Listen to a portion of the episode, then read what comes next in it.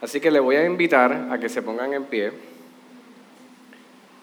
y busquen el Evangelio según Juan, capítulo 2, versículo 12 al 25.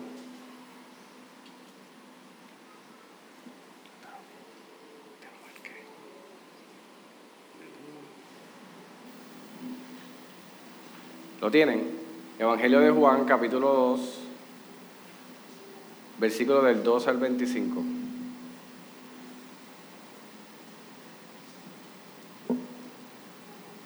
Leemos la palabra del Señor.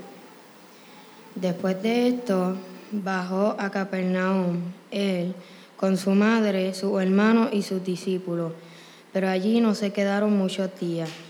La Pascua de los judíos estaba cerca, y Jesús subió a Jerusalén, y encontró en él en el templo a los que vendían bueyes, ovejas y palomas, y a los que cambiaban dinero allí sentados, y haciendo un azote de, cuerdas, echó a todos fuera del templo, con las ovejas y los bueyes, desparramó la moneda, de, los de los cambistas y volcó las mesas, y dijo a los que vendían palomas, quitad esto de aquí, no hagáis de la, casa de la casa de mi padre una casa de comercio. Sus discípulos se acordaron de que estaba escrito, el celo por tu casa me consumirá. Entonces los judíos respondieron y le dijeron, ya que haces estas cosas, ¿qué señal nos muestra? Jesús respondió y les dijo, destruir este templo y en tres días yo lo levantaré. Entonces los judíos dijeron, en cuarenta y seis años fue edificado este templo, y tú lo levantarás en tres días. Pero él hablaba del templo de su cuerpo. Por eso, cuando resucitó de los muertos, sus discípulos se acordaron de que había dicho esto, y creyeron en la escritura y en la palabra de que Jesús había hablado. Cuando estaba en Jerusalén durante la fiesta de la Pascua, Muchos creyeron en su nombre al ver las señales que hacía. Pero Jesús por su parte no se confiaba, no se confiaba a ellos, porque conocía a todos. Y no tenía necesidad de que nadie le diera testimonio del hombre, pues él sabía lo que había en el hombre. Amén. Vamos a orar para que sea el Señor dirigiéndonos en esta mañana responsabilidad tan grande como lo es la de exponer su palabra. Que Señor me permita ser fiel a ella y que podamos ser transformados por el escuchar la voz del Señor. Señor, te damos gracias en esta mañana. Estamos más que agradecidos de este privilegio que tú nos das en tu hermosa y, y poderosa gracia de poder reunirnos como comunidad de fe como personas que hemos sido redimidos por tu sangre preciosa y por la obra en la cruz del Calvario. En esta mañana, Señor, rogamos por tu Espíritu Santo, rogamos porque tú lleves la palabra que será expuesta de nuestras mentes a nuestros corazones. Que no simplemente la oigamos, sino que podamos ser hacedores de ella y que podamos comprender que en ella hayamos salvación y vida eterna, y que tú la has enviado para cumplir una función y que la misma penetra lo más profundo de nuestras mentes, de nuestros corazones, y allí como medicina trabaja para que cada día podamos ser más semejantes a ti, Señor, por medio de tu palabra. En esta hora presento cada uno de nuestros corazones, Señor, que tú los prepares que aquellos, que, aquellos corazones que todavía están endurecidos, Señor, tú los puedas convertir en tierra fértil, para que así tu palabra, mientras sea expuesta, pueda llevar, iluminar sus ojos y llevar salvación a sus almas y a su casa. En el nombre de Jesús oramos. Amén, amén, amén. Pueden sentarse, iglesia. Por muchos años, eh, yo, en mi carácter personal, eh, cambié el verdadero motivo, la verdadera razón de días en el cual nosotros lo utilizamos para recordar y celebrar cosas específicas. Y me refiero en lo particular a lo que es el Día de Acción de Gracia, Navidad y Semana Santa. Para mí, en un momento dado de mi vida, aunque fui criado en el Evangelio, en un momento dado de mi vida, el Día de Acción de Gracia para mí era el Día del Pavo. Ese era el día donde yo estaba eh, semanas antes dos cosas, en tiempo cuando era joven preparándome para correr y escuche bien, ganar la carrera del pavo. Ah, por mucho tiempo mis padres no tuvieron que comprar el pavo, gracias al atletismo que, Dios me dio. Eh. pero semanas antes yo estaba bien pendiente a esa comida y sobre todo a que en esos días, ¿qué no hay? Clase. Así que para mí era un día festivo y lo menos que yo estaba pensando en ese momento era en que es un tiempo para nosotros dar gracias a Dios. También en la Navidad, cuando llegaba la época navideña, que empieza ahí el, el guiro y el cuatro y todo el revolú, para mí era un tiempo, un tiempo festivo, eh, festivo. Yo no estaba pensando en lo que realmente implica y significa la Navidad, que es recordar el nacimiento de nuestro Señor y Salvador Jesucristo. Yo estaba más pendiente a los regalos que iba a recibir que a recordar que Jesús fue encarnado y que vino a salvarnos a nosotros.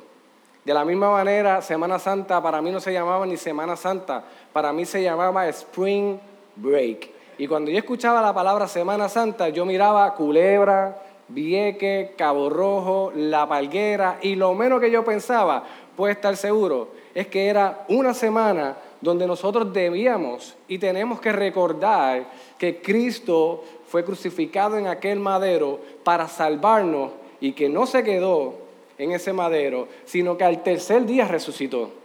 Así que yo por mucho tiempo, aunque fui criado en el Evangelio, no tenía las motivaciones correctas ni estaba disfrutando realmente del poder celebrar estos días a la luz de la palabra un día como el de acción de, gracia, donde sí comemos pavo y a veces no comemos pavo, el, que no puede, pero es un día donde nosotros tenemos que sacar como familia y darle gracias al Señor por su misericordia y porque hasta el momento nos ha sostenido por su gracia. Un día como Navidad, además de los regalos y el arbolito, y nosotros, ¿verdad? Aquí en Puerto Rico extendemos las Navidades si nos permiten hasta mayo, pero gracias a Dios lo hacemos hasta principios de febrero que podamos entender que es un tiempo donde nosotros celebramos y recordamos el nacimiento de nuestro Salvador y que el día de eh, la semana de, de la Semana Santa podamos recordar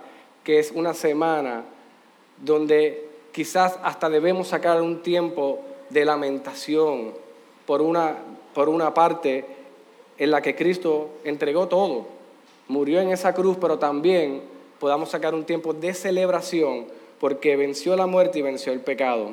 Pareciera que Jesús cuando entra, en el templo se encontraba con personas como yo. Se encontraba con unos comerciantes que sus corazones estaban eh, torcidos y no estaban realmente eh, alineados a lo que estaba ocurriendo. Cuando nos acercamos a este pasaje, una de las referencias que nos da es que la Pascua de los judíos se acercaba. Y mientras la Pascua de los judíos se acercaba, Jesús fue al templo. La pregunta que nos debemos hacer y tener claro, ¿sabemos nosotros lo que significa la Pascua para los judíos, las implicaciones que tenía? Para traer por lo menos referencia y poder entender lo que estaba ocurriendo en ese momento en el templo y por qué Jesús se molestó de la manera que se molestó y tuvo celo por su casa. La Pascua es una de las fiestas que celebraban los judíos. Podríamos decir una de las fiestas más importantes. Era una de las fiestas donde ellos recordaban la liberación del pueblo judío ante la cautividad en Egipto. Algo que pareciera históricamente imposible, se, dio, se hizo posible porque Dios los sacó de allí, de Egipto. La Pascua no fue algo que crearon los judíos. La Pascua la instituyó el mismo Señor. Lo vemos en Éxodo 12 y vemos cómo nos muestra que cada familia debía sacrificar un cordero tenía que ser macho y sin defecto. Parte de la sangre de ese sacrificio tenía que ser rociada en la puerta de cada una de sus viviendas y la carne de, ese sacrificio debía ser comida y es bien interesante, debía ser asada al fuego y se la tenían que comer completa, que muchos aquí no tuviésemos problemas, ¿verdad? Por tener que comerlos todos. Pero era tan serio el tener que comerse toda la comida que si no se comía tenían que quemarla hasta deshacerse de ella. No podían dejar absolutamente nada de esa carne y esto era lo que Dios había instituido para ese tiempo. Ahora, ¿por qué Dios le había pedido que le estaba solicitando este tipo de ritual? Dios en ese momento iba a derramar su última plaga, el último juicio para liberarlos de Egipto. Y en ese momento el ángel de la muerte iba a matar a todo primogénito. Así que la sangre que ellos derramaron y esparcieron por sus puertas, le iba a servir como señal para que entonces el ángel de la muerte, cuando pasara por Egipto, pasara por alto esa casa, pasara de largo esa casa. Para el tiempo de Jesús, se podrá imaginar que estas personas, los judíos, gentiles y otras personas que querían llegar a, Jerusalén a celebrar esto, se podrá imaginar la, cantidad de sacrificios que se estaban haciendo. Mucha gente llegaban al templo, venían a traer sus animales, venían gente de todos lados, y eso es bien importante, venían gente peregrinos, gentiles y judíos que vivían en otro lugar y llegaban para ese tiempo a Jerusalén para, como era de costumbre, celebrar la Pascua. Así que era de costumbre también que en Jerusalén se estuvieran vendiendo bueyes, eh, corderos, palomas, etc. Esa, esa actividad comercial era normal que estuviera pasando. Ahora, la pregunta que nos debemos hacer cuando nos acercamos a este pasaje es por qué Cristo reprendió a estos comerciantes, por qué Cristo se, se molestó a tal punto que los botó de ese lugar. Pareciera que al igual que yo había distorsionado lo que era la Navidad, eh, lo que era Semana Santa y lo que era acción de gracia, estos comerciantes habían distorsionado el verdadero motivo e intención de la Pascua. Ahora, ¿de qué manera nosotros sabemos que ellos lo estaban distorsionando? Cuando vamos a la historia y vamos a, a comentarios, podemos conocer que en aquellos tiempos los comerciantes y los sacerdotes tenían unos acuerdos. Así que en ese acuerdo, definitivamente, los sacerdotes podían, podían no tenían unos beneficios de, esa actividad comercial que estaba pasando ahí. Y los comerciantes, para esa época en específico, es como si entraran de momento a un aeropuerto. Tú sabes que tú te comes un, un combo fuera del aeropuerto a 10 pesos y entraste al aeropuerto y te lo quieren cobrar a 20 pesos. Pues en ese momento para la Pascua, estos cambistas y comerciantes en alianza con los sacerdotes subían eh, los precios de los animales que iban a hacer, se iban a utilizar para sacrificios, también ponían intereses a los cambios de moneda, porque habían puesto un reglamento que para tú poder comprar esos animales allí, tenías que utilizar la moneda local de, donde está, de, ese momento en Jerusalén. Es como si usted, usted tiene un dólar, va a la República Dominicana, va a Santo Domingo, va a México y quiere comprar cosas, en un lugar donde dice solamente aceptamos moneda de ese lugar. Cuando usted lo va a cambiar, siempre te cobran algún tipo de interés por ese cambio de moneda. Lo que estaba ocurriendo en este momento es que los comerciantes estaban abusando de ese poder, de poder poner los intereses, y estaban poniendo esos intereses de cambio sumamente altos. Así que los, los peregrinos que llegaban y, los extranjeros, los gentiles que llegaban de afuera, tenían que llegar allí con su moneda y obligatoriamente tenían que ¿qué? cambiarlas. También por la distancia de, que, de donde venían eh, eh, estos peregrinos y estos judíos de otras naciones, por la distancia ellos preferían, en vez de traer su cordero, pues preferían comprarlo allí. Porque imagínate, si vienen de siete días o veinte días caminando, dependiendo ¿verdad? De, de, dónde venían, cargando con ese cordero, tenía que cuidarlo. Ese cordero tenía que ser como, sin mancha, sin defecto, etcétera, etcétera. Pero si a ti se te ocurría traer ese cordero, tenías otro problema. Es que cuando llegaba allí, como pasa a veces ¿verdad? En, nuestro país, de momento hay una junta de inspección. Déjame ver tu cordero. Mira qué lindo está. Ah, tiene una mancha aquí. No, eh, no lo puedes utilizar para el sacrificio porque tiene un defecto. después que lo traíste, lo alimentaste por todo ese camino y llegaste a Jerusalén, tuviste que, ¿qué? como quiera, comprar un cordero nuevo. Así que ellos preferían en la gran mayoría, llegar allí y comprarlo. Pero ¿qué pasaba? Tras que el cambio de moneda le ponían un interés alto, los precios de estos animales para sacrificio los elevaban a 15 veces, 10 veces el costo que se supone que tenga esos animales. Así que convertía este, esta temporada de la Pascua en una época para estos comerciantes y los, y los sacerdotes un poco lucrativa se estaban, como uno dice, hablando aquí en el buen puertorriqueño, se estaban saltando de dinero. Cuando Jesús llega allí, por eso es que reaccionó mostrando su celo por la casa de su padre. Porque cuando Jesús llega allí, no está viendo a unos comerciantes piadosos y a los sacerdotes allí eh, piadosamente tratando de ayudar a todos los que venían a que puedan hacer el sacrificio, conmemorar y recordar y celebrar la Pascua, sino querían lucrarse de, una, de un tiempo de recordatorio como ese. Así que Jesús llega allí mostrando su celo, mostrando su ira. Y esto nos lleva a un aspecto de Jesús que quizás nunca hablamos ni le dedicamos tiempo. Y, Deuteronomio 4:24 nos dice, porque el Señor tu Dios es fuego consumidor, un Dios celoso. Nosotros usualmente queremos conocer al Dios de amor, al Dios misericordioso, y es verdad, al Dios bondadoso, y es verdad, pero también Dios es fuego consumidor y Dios se, se aira. Inclusive nosotros lo que va a suceder el día glorioso del Señor, eh, se conoce como, también como como el día de la ira del Señor. Así que la ira es algo del carácter de Dios. Y no es cualquier, una, cualquier ira ni cualquier celo.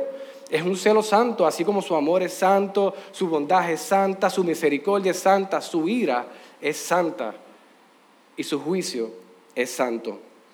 Los evangelios de Marcos nos muestran un escenario parecido. Lo interesante es que Juan te lo presenta al principio y los evangelios de Mateo y Marcos te lo mencionan al final.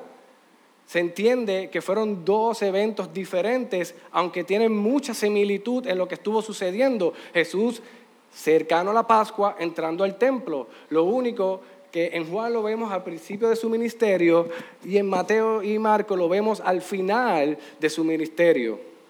Escuché a un pastor decir que es parecido como la portada y la contraportada de un libro. En Juan vemos la portada comenzando su ministerio y en los otros evangelios vemos la contraportada para cerrar el libro del ministerio de Cristo. Lo interesante que los evangelios los redactan de esta manera y el, Señor dijo, escrito está, mi casa será llamada casa de oración, pero vosotros las estáis haciendo cuevas de ladrones.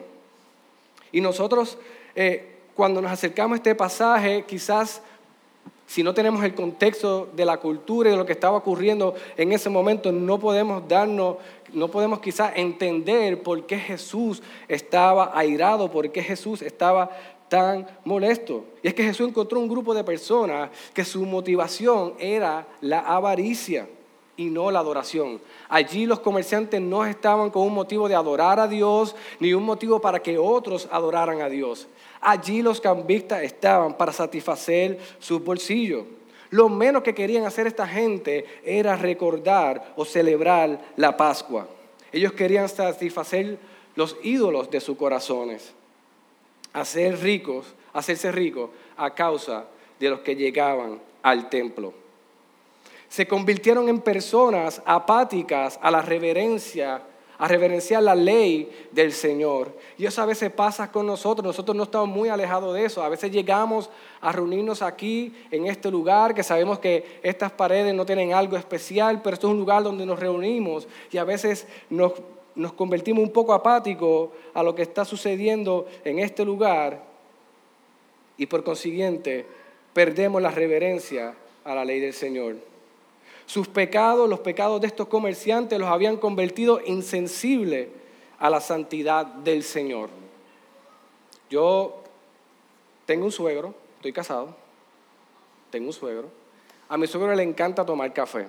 Lo interesante es que el café nunca está lo suficientemente caliente para su gusto. Así que uno le sirve el café, ya está bueno, pero a mí me gusta más caliente. Y siempre está buscando la manera de cómo puede eh, calentar el café aún más. Y realmente lo que está pasando con mi suegro es que no es que el café necesita estar más caliente, es que él, él toma café yo creo que cuatro veces al día, él está expuesto al café y ese deseo de que esté cada vez más caliente ha insensibilizado su lengua. Lo mismo pasa con, Mario, con, el mate. Mario cada vez que quiere tomar mate lo quiere cada vez más caliente, no es broma. Recuerdo una vez que, que fui a casa de Mario y probé el mate y les digo que es les invito a que lo prueben y, me, escriben en la, me escriben por Facebook y me dejan saber la experiencia. Pero mi consejo es que nada que una esplenda no pueda arreglar. Pero es bien interesante, ¿verdad? Cómo estas personas se convirtieron insensibles, así como mi suegro se, se puso insensible al calor del café y su lengua estaba insensibilizada, estos comerciantes también estaban insensibilizados ante lo que estaba ocurriendo ahí, ante la ley del Señor, ante un día que se estaba recordando la liberación del pueblo judío. Una liberación que implicaba que Dios estaba cumpliendo sus promesas, que lo que Dios había prometido a Abraham por medio de esta liberación se iba a llevar a cabo, porque fuera de ahí Dios iba a estar con ellos, a habitar con ellos y lo iba a llevar a Canaán, a la tierra prometida. El problema es de todo esto es que nos estamos haciendo, en el caso de mi suegro, se estaba haciendo más tolerante al calor del café y no nos damos cuenta cuando nos estamos quemando la lengua. Y esto estaba pasando con estos comerciantes. De la misma manera que nos hacemos insensibles al pecado, nos hacemos tolerantes. El problema es que cuando nosotros perdemos la sensibilidad de lo que realmente implica el pecado en nuestra vida, nos comenzamos a hacernos más tolerantes y el pecado comienza a ganar más terreno en nuestra vida hasta un punto que no nos damos cuenta de que estamos sumamente alejados de los propósitos del Señor y sumamente rebeldes con Dios. Damos libre entrada al pecado a nuestras vidas sin darnos cuenta que estamos ofendiendo a Dios. Y sobre todas las cosas de lo perdido que nos podemos encontrar. Yo le pregunto en esta mañana y le hago una pregunta para que puedan reflexionar en lo que continuaba en el sermón, cuán insensible y tolerante estamos con nuestro pecado. Reflexiona cuál es esa área en la que eres débil. Como decía Pablo, lo que quiero hacer no hago y hago lo que no quiero hacer como leíamos en, Primera de Juan, el que diga que no, es que no es pecador o que no ha pecado es un mentiroso, luchamos con el pecado. No importa que seamos pastores, que seamos diáconos, que seamos lo que sea, nosotros luchamos con el pecado. La pregunta es, ¿cuán insensible y tolerante estamos con nuestro pecado? Y yo recuerdo que en momentos dados yo tenía conflicto con mis hermanos conflicto era, pues, pues, yo quería algo que él tenía, o él, quería algo que yo tenía, etcétera, etcétera, y empezamos a pelear en donde sea. Ya sea en el centro comercial, en un restaurante, en la iglesia, sí, hermano, en la iglesia, y de momento se escuchaba un sonido peculiar que yo lo podía escuchar, yo creo, desde mil, mil metros de distancia. Y eso sonaba chacapá, y decía, aquí fue. Y era la correa de mi papá. Ese era un momento donde yo literalmente miraba a mi hermano y nos reconciliábamos. Y no tan solo nos reconciliamos, sino que buscábamos eh, hacer partnership, hacer una alianza, tenemos que salvarnos, porque las probabilidades que esa correa nos tocara eran de un 200%. Así que yo recuerdo una vez que estaba en la iglesia, estábamos jugando y me puse ahí a, a pelear con mi hermano y de momento yo escuché ese correazo que no, no escuché el, el, fuetazo, pero sí escuché el corretazo, que lo que me dio fue la hebilla del corretazo. Y yo no vi a mi papá, mi papá lo había tirado donde estaba y me había, me había conectado bien chévere. Créeme que se me quitaron las ganas de pelear en la iglesia, o por lo menos cada vez que iba a pelear identificaba dónde estaba papi y qué correa estaba utilizando. Doy gracias a Dios que mi papá no es vaquero, que si llega a tener la vida de vaquero, yo no estuviera contando hoy ni estuviera exponiendo la palabra. A Jesús encontrarse de frente con el pecado reaccionó de la misma manera, lo vemos en Juan, ahí en el, versículo 15. Jesús entró haciendo azotes de cuerda. Usted se, usted se puede imaginar cómo Jesús entró allí. Jesús entró, mira, permiso, este, eh, son unos pecadores, están haciendo esto mal, necesito que por favor cojan el lado izquierdo, lo que tienen las palomas, el lado derecho, lo que tienen los bueyes y los corderos. No, él entró allí airado, molesto por lo que estaba pasando allí, haciendo azotes de cuerda, y lo primero que hizo fue que echó a todos fuera del templo. Él no fue allí con el ñe, ñe. El ñe, ñe, que nosotros queremos que trabajen con nuestro pecado es el ñe, ñe que Jesús, cuando se encontró con el pecado de frente, no lo hizo de esa manera. En el, en el versículo 16 vemos que después de que Jesús los echó afuera, dio azote, cuando abrió su boca, dijo, quitad esto de aquí. Los echó a todos fuera y lo primero que pronunció fue, quitad esto de aquí. No hagáis de la casa de mi padre una casa de comercio. Así que Jesús echó a todo el mundo afuera, a todos se van para afuera aquí ahora. Porque lo que estaba ocurriendo ahí lo podemos llamar un comercio, estos comerciantes estaban lucrativos o ellos estaban haciendo, estaban vendiendo los animales para el sacrificio, en realidad pues se estaban echando dinero al bolsillo más de lo que debían, pero no era como que para sacarlos de ahí, no. El día de la Pascua era un día que apuntaba también a Jesús apuntaba a la salvación del hombre, a la salvación eterna. Así que cuando Jesús entró allí, Jesús los echó a todos fuera y dijo, quitad esto de aquí. Y yo creo que de la misma manera nosotros, como hombres y mujeres regeneradas que estamos luchando con el pecado día a día, debemos reaccionar cuando tengamos el pecado de frente. Cuando tenemos el pecado de frente, nosotros tenemos que entender que con el pecado no se juega, no se asimila, no se tolera, no se minimiza, iglesia. Y escúcheme bien, una de las cosas que nos puede dormir a nosotros, una de las zorras pequeñas, es cuando nosotros minimizamos el pecado, cuando le damos categoría a X o Y pecado y dejamos que el orgullo vaya cogiendo terreno en nuestras vidas. Y dejamos que la avaricia vaya cogiendo terreno en nuestras vidas. Y vamos cogiendo que otros pecados que para nosotros no afrentan contra otra persona directamente, vayan cogiendo terreno en nuestra vida en nosotros minimizar el pecado nos lleva a, a una tierra movediza. Que si no luchamos contra él y no despertamos, cuando abramos los ojos vamos a estar debajo de la tierra. Cuando nosotros nos encontramos con el pecado de frente, nosotros debemos cortarlo de raíz. Debemos hacer y decir como dijo Jesús, debemos quitarlo del medio y sobre todas las cosas debemos llamarlo por su nombre más que el orgullo, más que la envidia, debemos llamarlo pecado.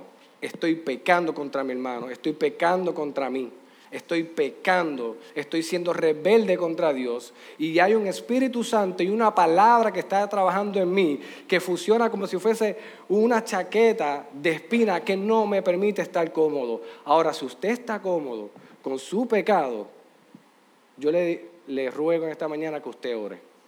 Porque una persona que ha sido encontrada con Jesús por medio de su palabra y su evangelio y ha respondido en arrepentimiento y fe, no puede estar cómodo con su pecado.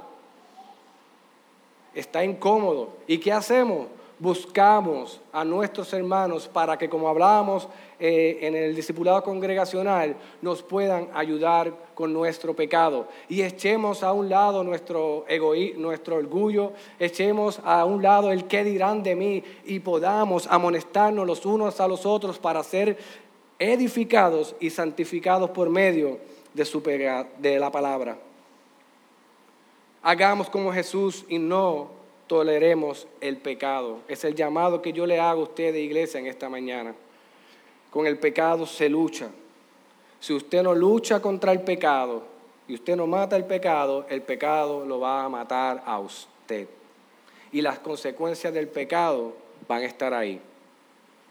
Cuando unos jovencitos o unas personas tienen relaciones fuera del matrimonio, pecaron, se arrepintieron, pero a los nueve meses nadie, nadie va a detener el nacimiento de la, de la concepción de la criatura que está ahí. Hay consecuencias con el pecado. No podemos tomar livianamente la gracia de Dios. Tenemos que vivir a la luz de la palabra y vivir a la luz de la santidad de nuestro Dios. Ante toda esta situación que estamos viendo a Jesús ahí en el templo, Él no tan solo los echó fuera, sino que venimos ya de las bodas donde Él hace su primer milagro, la primera señal pública, pero aquí vemos como públicamente Él comienza a presentarse como el Hijo de Dios. Así que no solamente los echó fuera del templo, sino que aprovechó el momento para proclamar su deidad por eso dijo, quitad esto de aquí, no hagáis de la casa de mi padre una casa de comercio. Y las implicaciones que tenía eso, en ese momento, puede estar seguro que comenzó la llamarada.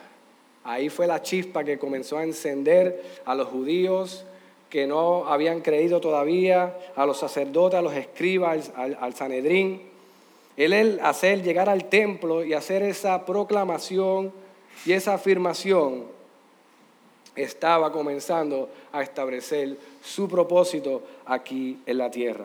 Lo interesante es que los discípulos, a ver a Jesús reprendiendo a los comerciantes, se acordaron de lo que el salmista David dijo en el Salmo 69.9, porque el celo por tu casa me ha consumido y los vituperios de lo que te injurian han caído sobre mí. Los discípulos estaban viendo ahí la palabra, el verbo hecho carne, y al ver cómo Él tomaba acción sobre lo que estaba ocurriendo en el templo y el celo por su casa, pudieron entender y hacer la conexión con lo que decía el salmista. Pero este evento no solo llamó la atención de los discípulos, sino que también llamó la atención de los judíos. Y los judíos respondieron de la siguiente manera. Los judíos están viendo a Jesús poniendo orden en el templo, proclamando que es el Hijo de Dios, y los judíos no se podían quedar atrás. Así que vemos cómo en el versículo 18 ellos les responden y le dicen, estoy utilizando eh, la versión de Biblia de las Américas, pero también con la versión de nueva, nueva versión internacional. Y ellos le dijeron, si Dios te dio esa autoridad, o sea, para traer el orden en la casa y proclamarse, era como el Hijo de Dios, ¿qué señal nos muestra? Los, los, judíos que estaban allí estaban celebrando, pronto a celebrar la Pascua, se encuentran con este hombre que trae orden en el templo, que lo están haciendo una conexión con el salmista, con el mismo Dios, y ellos lo que preguntan es, ¿qué señal nos muestra? Querían saber si realmente este era el Mesías que iba a libertarlos a ellos de la opresión de los romanos y establecer el reino eh, militar que ellos esperaban. Lo interesante es que la respuesta de Jesús es una muy, muy directa a su obra redentora. Él no desperdició ese momento y sabiendo que ellos estaban allí tratando de confirmar si Él era ese Mesías, si Él realmente era Jesús, el, que, el Hijo de Dios, la respuesta de Jesús apuntaba directamente a su obra redentora. Jesús les respondió, destruid este templo y en tres días lo levantaré. Así que Jesús seguía tocando temas sensitivos. Número uno, apuntaba a que Él era el Hijo de Dios. Ahora lo estaba retando a que destruyeran el templo que Él lo iba a levantar en tres días. El templo para ellos era un lugar donde se administraba la ley de Dios, donde se adoraba a Dios, se juzgaba al pueblo, donde la presencia de Dios habitaba. Y aquí, aquí Jesús estaba, mira, sin pena, trayendo, trayendo estas verdades y estas revelaciones que apuntaban hacia el día de la redención. Ante esta realidad Jesús los reta. Vamos, destruyan el templo, que yo lo voy a levantar en tres días. Ellos no entendían lo que realmente Jesús le estaba diciendo. Definitivamente sus ojos no habían sido abiertos, sus corazones estaban endurecidos, pero lo que ellos no sabían era que Jesús estaba hablando de sí mismo y que estaba apuntando al día de la cruz cuando Él fuese estableciera el sacrificio perfecto y al tercer día resucitara. Lo interesante que fue la resurrección cuando los discípulos pudieron comprender que él había muerto en aquel quien había muerto en aquella cruz.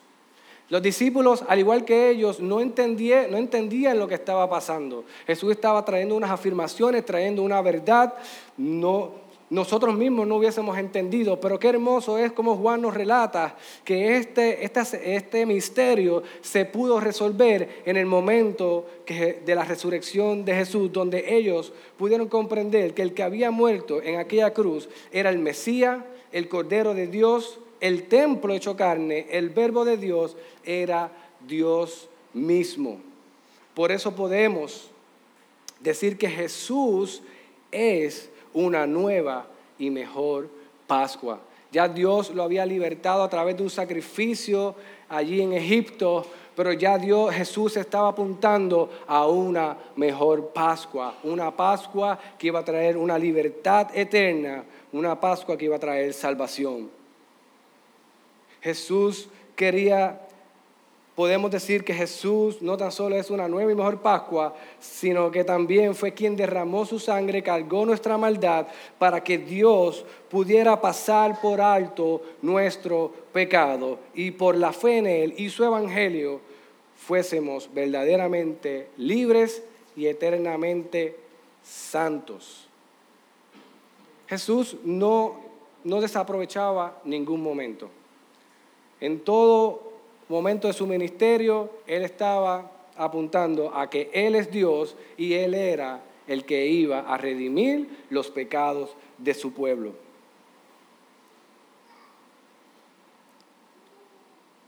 Es hermoso cuando, cuando vemos esto en la palabra, cuando podemos conectar lo que en un momento sucedió en el pueblo judío, cómo era la sombra de lo que iba a suceder por medio de la persona de Cristo. Más adelante en el versículo 23 al 25 nos relata que Jesús ya estaba durante la fiesta de la Pascua. Primero Jesús estaba pronto, días antes de la Pascua, pero ya en los versículos 23 al 25 vemos que Jesús ya estaba en la fiesta de la Pascua, de la Pascua. Una fiesta que duraba ocho días, donde eran tiempos donde las familias se reunían, comían juntos, se hacían los sacrificios, recordando que Dios los había libertado en aquel momento y había cumplido su promesa. En ese tiempo vemos a Jesús que hizo sus señales y lo interesante de esto es que todos creyeron en su nombre, pero todos creyeron porque Él estaba dando señales y milagros. Y Jesús, que es Dios, sabía lo que había en sus corazones. A veces nosotros nos acercamos a Dios con las motivaciones incorrectas. Nos acercamos a Dios porque Dios sanó a alguien, y nosotros pudimos verlo y nos acercamos por eso, nos acercamos porque, porque se abrió una puerta de empleo y gloria a Dios por esas puertas de empleo. Nos acercamos a Dios porque experimentamos una sanidad, un beneficio económico, eh, el Señor trae un novio, un esposo, etcétera, etcétera. Pero el Señor conoce nuestros corazones y nosotros no podemos acercarnos a Dios por las señales y los milagros. Nosotros debemos acercarnos a Dios porque Él es Dios. Nos acercamos a Dios porque Dios entregó todo lo que tenía para salvarnos a nosotros, aún nosotros estando en rebeldía contra Él. Así que Jesús en ese momento sabía que los que estaban creyendo solamente seguían los milagros y las señales. Así que Jesús no se confió de ellos, ni tenía la necesidad de que ellos dieran testimonio. Pues Él sabía lo que había en el corazón de cada persona. De la misma forma que Dios sabe lo que hay en nuestros corazones. Y todos aquí estamos luchando con pecado. El que diga que no hace mentiroso a Dios y eso es algo más grande todavía. Estamos luchando con el pecado. Y yo creo que el ver cómo Jesús entró al templo y reaccionó de la manera que reaccionó con su ira y su celo santo, un celo que buscaba guardar y preservar la pureza de lo que implicaba el recordar que Dios los había libertado porque Él estaba ya pronto a cumplir un mejor pacto por medio de Él. Hoy si sabemos que Jesús es una nueva y mejor Pascua, un mejor templo, el autor y consumador de nuestra fe, porque en Dios pasó por alto nuestros pecados, iglesia. En Egipto hubo un sacrificio, Dios pasó por alto por la sangre que fue derramada en aquellas puertas. Hoy nuestro pecado es pasado por alto por la sangre que derramó Cristo en la cruz del Calvario. Tenemos las motivaciones correctas para acercarnos hoy ante Dios, ante nuestros hermanos.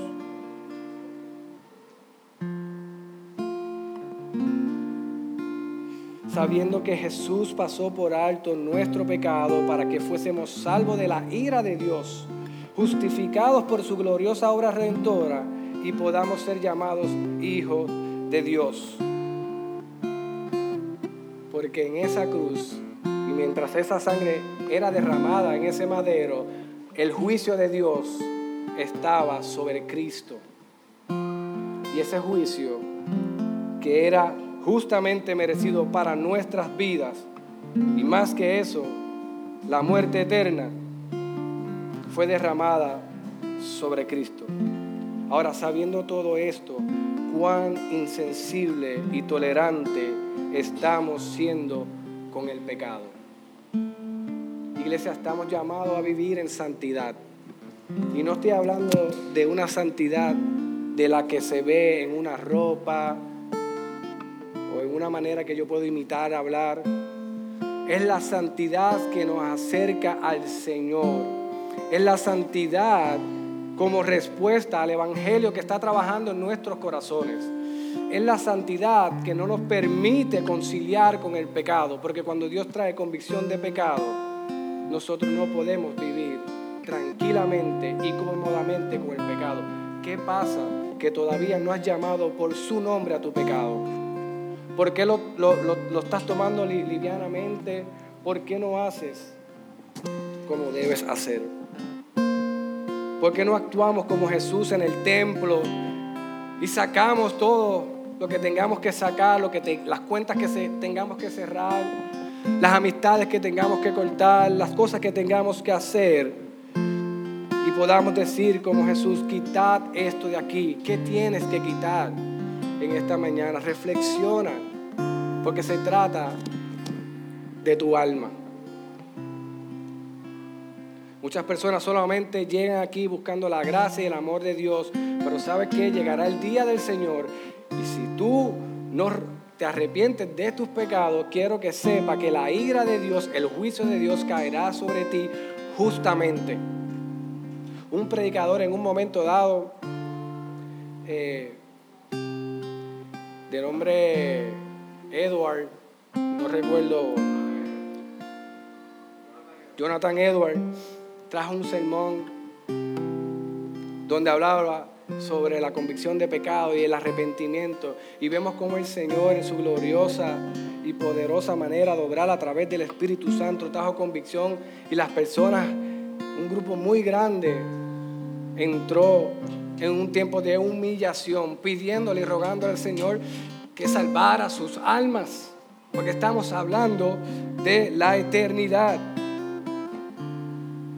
Sabiendo esto, podemos actuar como Jesús actuó en el templo simplemente nos hacemos de la vista larga y minimizamos nuestro pecado. Yo les invito esta mañana a que reflexionen sobre ese pecado que estamos tolerando, que estamos minimizando y pidamos a Dios que lo podamos cortar de raíz, que podamos desecharlo, abandonarlo y confesarlo. Porque como dice Primera de Juan 1.9, y lo quiero leer. Ahí hay alguien que eso sabe de memoria.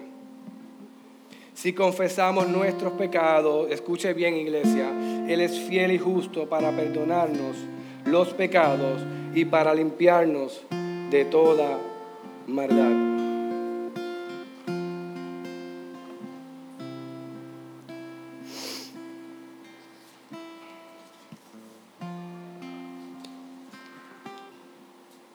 Pidámosle a Dios que nos ayude a poder trabajar con nuestro pecado, matar a nuestro pecado y de la misma manera podamos confiar en que la obra redentora de Cristo nos da la victoria sobre el pecado, nos da el dominio propio y que Dios nos perdona y que podamos hacer como nos dice Hebreo 4:16, por tanto, acerquémonos confiadamente ante el trono de la gracia para que recibamos misericordia y hallemos gracia para la ayuda oportuna. Hoy es una mañana donde, donde reflexionamos por nuestro pecado, pero también donde nos acercamos confiadamente ante el trono de la gracia y confiamos en la obra redentora de Cristo, quien a causa de Él, nuestro pecado fue pasado por alto solo por Cristo, solo por su obra redentora y solo por nuestra fe en esa obra redentora. Yo le voy a, poner que, le voy a pedir que se ponga en pie y que meditemos sobre lo que hemos hablado en esta mañana. Que más de ver a y pensar y recordar lo que Cristo hizo en ese momento airado santamente y, con su celo santo podamos entender que allí había un problema. Y era que los comerciantes habían sensibilizado a su pecado a tal punto que habían tomado un tiempo tan hermoso como lo es la Navidad, como lo es Acción de Gracia, como lo es la Semana Santa, donde podemos recordar y celebrar que le servimos a un Dios vivo, un Dios que se ha entregado, que se ha hecho carne y se ha entregado por nosotros.